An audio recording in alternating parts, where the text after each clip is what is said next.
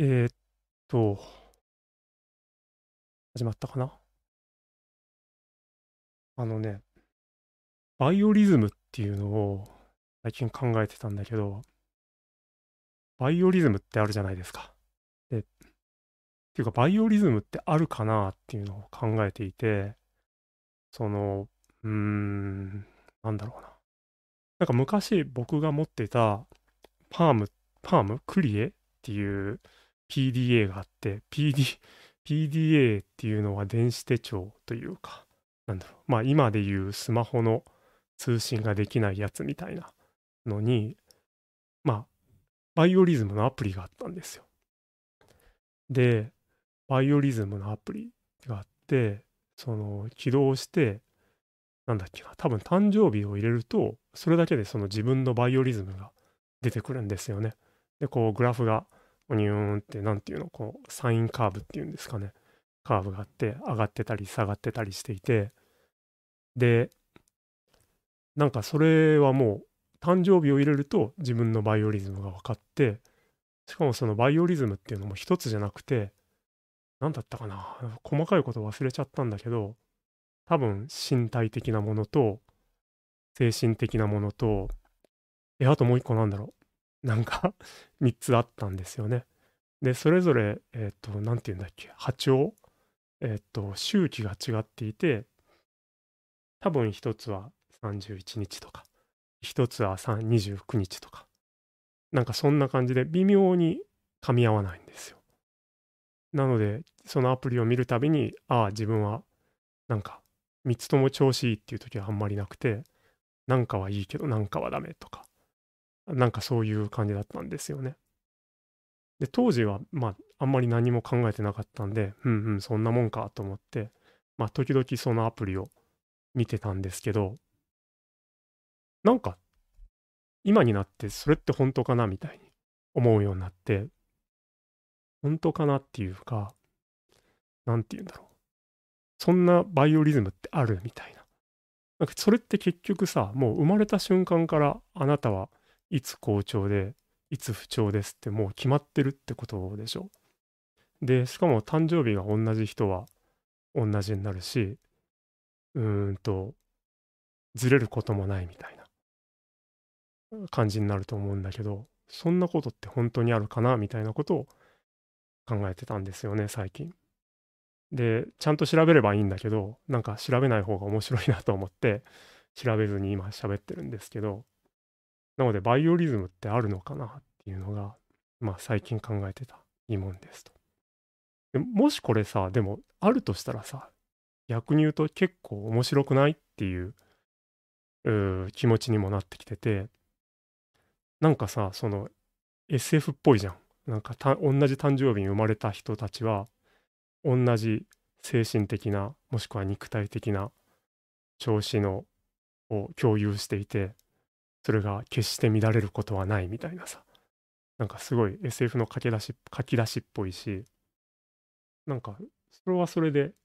ちょっととんでもだけどちょっと面白そうとか思ってしまったんですよね。でなんでバイオリズムのことを先週考えてたかっていうとまあ先週あんまり調子が良くなくてまあなんかなんだろうな。まあ普通にちょっと仕事が忙しかったっていうのもあるしうんとまあずっと家にいて、まあこれは先週に始まったわけ、かうことじゃないけど、ずっと家にいて、いやー、調子いまいちだな、みたいな。バイオリズム的に下がってんのかな、みたいなことを考えてたんですよね。で、そもそも今日話そうと思ってたのは、その、なんだ。人とさ、やっぱり調子が悪い時ってさ、人と話したりするのが億劫になるじゃないですか。まあ僕はあのまあ、そういうことは全くないんですけども、まあ、世の中的にはそういうふうに億劫になる人もいるかもしれないじゃないですか。で、調子が悪いと人と話すのが億劫になる人は、うーんと、なんだろうな。まあ、普段は喋れる、あ、喋れるっていうか、普段は仲良く喋れる相手の人とでも、ちょっと話すのがしんどいなみたいになっちゃうかもしれないじゃないですか。で、もっと言えば、そもそもなんて言うんだろうな。なんとなく話すのが苦手な人っているじゃないですか。まあ、僕はあんまりいないですけども、極めて社交的な人間なので、そういうことはあんまりないんですけど、まあでも世の中的には、ちょっとこの人と話すの苦手だなみたいな人って、まあいたりするかもしれないじゃないですか。で、それって決してその人のことが嫌いとか好きとか、その人が、なんだろうな、なんか言ってることが嫌だとか、言ってることがいいとか、そういうのとは関係なくて、なんかこの人の話し方がピンとこない。この人の話し方が苦手みたいなのってあるんじゃないかなと思うんですよね。で、それって結構もったいないなっていうのを思っていて、というのは、まあ、その人が嫌いとかね、その人のはもうなんか人間的に嫌いです。だから話したくもありませんとか、なんだろう、その人の言ってることはむちゃくちゃで、えー、全く論理的じゃないので、私は話したくありませんとか、まあ、そういうのは仕方ないなって思うんだけど、そうじゃなくて、まあ人間的にも嫌いってわけではないし、言ってることも全然嫌だと思わないんだけど、なんか話し方がちょっと苦手みたいなのって、まあもしかしたら世の中的にはね、あるのかもしれないと。そう考えた時に、なんかそれって技術で解決できないのかなっていうのを、まあ、先週体調体調というか精神的に、えー、落ち込んでる中考えてたんですよね。で、まあそれをさなんかリアルの職場とかさ飲み会とかさ友達と喋ってる時になんかそれを解決しようっていうと結構難しいかもしんないけど今は例えばまあ僕とかはずっと家で仕事してて、仕事の会議もテレビ会議だと、ビデオ会議だと。で、もしくは飲み会とかもなんかズーム飲みとか言って、まあデジタルを介してるわけじゃないですか。だったらなんかそこにフィルターとか入れられるんじゃないっていうのを考えてたんですよね。なので、結論から言うと、なんかその、相手にフィルターをかけるアプリみたいなのがさ、なんかあると、なんか人生における会話とか、なんか議論とかさ、まあ雑談も含めて、もしかしたら仕事とかも含めて、もっと簡単になるんじゃないかなっていうのを思ってたんですよね。で、考えてみたらさ、そのフィルターって、まあインスタグラムとかだと、まあ写真にフィルターをかけるっていうのは、自分が撮ったものにフィルターをかけるわけじゃないですか。で、あと、なんだろう、えっと、まあ最近だと Zoom の背景を変えられるとかさ、あとなんかスナップカメラがやってる、その動画にフィルターをかけられたりもするじゃないですか。なんか最近、あ、そうそう、最近さ、そのアメリカの弁護士がなんか裁判を、裁判を Zoom でやってたのかな。まずそれがすごいと思うんだけど、まあ裁判を Zoom でやっていて、で、弁護士がなんかフィルターが切れなくなって猫になっちゃったっていうのがあったじゃないですか。あれとかまさにそうで、じゃあ猫のままやったらいいじゃんみたいな。猫のままやった方が、うんと、みんななんか笑えて楽しく、まあ裁判楽しくやった方がいいのかっていうのは置いといても、もしかしたらそうやった方が、弁護士的にもなんかみんなから愛されるかもしんないじゃないですか。まあそれに意味があるのかはさておき。で、ここが重要なんだけど、個人的には、そのフィルターって今までは、そのインスタグラムを写真を撮る人とか、ズームだったら、えっと、自分の動画にフィルターをかけるわけじゃない。で、そうじゃなくて、他人にフィルターをかけられた方が、お互い平和になるんじゃないかなっていうのを、ぼんやり考えてたんですよね。なので、まあ、言葉を選ばずに言うと、例えば自分が苦手な人とビデオ会議をやりますと。で、そうしたらその相手の人に自分がフィルターをかけると。で、かけられてるかどうか相手は分かんないわけね。なので、自分から見たらもうその人は猫になっちゃうとか、美少女になっちゃうとか、なんか話し方も普段だったらなんかすごい高圧的に聞こえるんだけど、フィルターをかけると初音ミクみたいになるとかさ、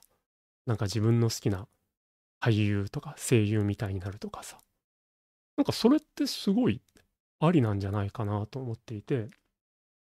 その他人にフィルターをかけられる会議アプリみたいなのがあると、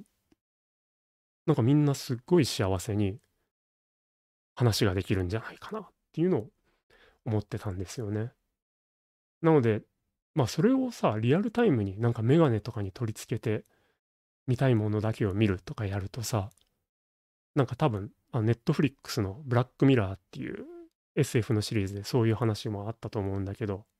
なんか怖いやつにはあのモザイクがかかるみたいなあ話もあったなと思ってたんだけど、まあでもそれはかなり未来の話だけど、そのオンラインの動画とかさ、電話とかさ、なんかそういうデジタルをもうすでに介してるものはさ、フィルター機能があるだけでもう明日にでもできちゃうんじゃないかなと思ってて、これ誰か作ったらいいんじゃないのっていうのを思ってました。なので、もしこれを聞いていてですね、なんか技術に腕のある人はですね、ぜひそういうのを作ってみてやると、なんかすごいいいんじゃないかな。だ今、なんだろうな。まあ、例えばこういう YouTube とか、ポッドキャストとかで喋ってるのもさ、なんかゆっくり喋りすぎてるから、1.5倍にしようみたいな人もいるじゃないですか。なんかあんな感じで、その速さを変えるだけじゃなくてさ、ピッチも変えたりとか、イントネーションも変えたりとか、なんかちょっと可愛らしくしたりとか、いうのも全然できるだろうし、今の技術だったら、動画にも当然フィルターもかけられるだろうし、なんかそうやって、えー、っと、できるんじゃないかなと。あとまあそもそも論で言うと、その今とかだと、例えばうちみたいな全員基本在宅勤務の会社に新入社員とか転職して入ってきた人とかもいるわけでそういう人とかは逆に自分が最初からフィルターをかけてるとさもう誰からも分かんないわけじゃん。なんかそういうのってすげえ面白いなと思うし別にそのフィルターも常に一つにこだわる必要はなくてなんか今週はちょっとマッチョ風にしようとかさなんかちょっとマッチョな気分だぜとか今週はちょっと美少女になってみようとかさ。なんかそういうのも全然ありじゃないかなと思ってて。まあもちろん自分がね、喋ってる、もしくは見られてるのがフィルターをかけられちゃうわけだから、それってどうなのって多分すごい言われると思うんだけど、まあでもそれでコミュニケーションが円滑になってさ、なんかみんな人の話を聞くようになったら、全然ありなんじゃないかなと思いました。で、これ、こういう話をしようと思いながらいろいろ考えてたんだけど、そう思ったんだけど、これって、まあ半分 VTuber の話なんだよね。なので、やっぱり VTuber って、残念ながら僕はあんまり詳しく知らないんです。で、あんまりいろんなことは言えないんですけど、やっぱ未来やなと。まあ、今はね、その、多分アイドルみたいな人が VTuber になってるのもあると思うんだけど、でもやっぱりさ、普通のおじさんがさ、美少女キャラになって、えっ、ー、と、可愛らしい声に変換して VTuber をやってるみたいな話もあるわけじゃん。なんていうのか忘れちゃったけど、なんかそういうトレンドとかってすげえ未来だなと思うし、なんかそれを自分がやるんじゃなくて、人にやってもらうというか、人に、ああ、なんかこの人ちょっと、ああ、話、直接するのしんどいから美少女にしちゃおうとかさ、そういう風になるともっともっと、なんか今の VTuber のムーブメントみたいなのが広がっていくんじゃないかなと思ってて、なので、まだ全然詳しくないんだけど、やっぱり VTuber のトレンドとかって、もうちょっとちゃんと勉強した方が、なんか未来につながるんじゃないかなっていうのを思ってました。なので、なんだっけ、調べようと思って忘れたんだけどさ、なんか SF 作家のさ、有名な人がさ、なんか未来は、その、もう現実にあるんだけど、均一的じゃないだけじゃんみたいな 多分ごめん多分もっとすごいかっこいい言い方で言ってたと思うんだけどまあ未来はもう一部分的には現実に現在にあるよみたいなことを言ってたと思うんだけどまあ今言ってた人生にフィルターが必要っていう話もなんかそれ自体はえな何それとかって思うかもしれないけどでも VTuber のトレンドとか見てるとまあもう現実に起きてることがあとはどう広まっていくかなんじゃないかなっていうのを思ってました。はい。今日は雑談練習、人生にはフィルターが必要ということを考えてました。また週に1回ぐらい話をしようと思うので、えっ、と、面白かったという人は、えっ、と、なんだっけ、サブスクライブしておいてください。今日はそれぐらいです。ありがとうございました。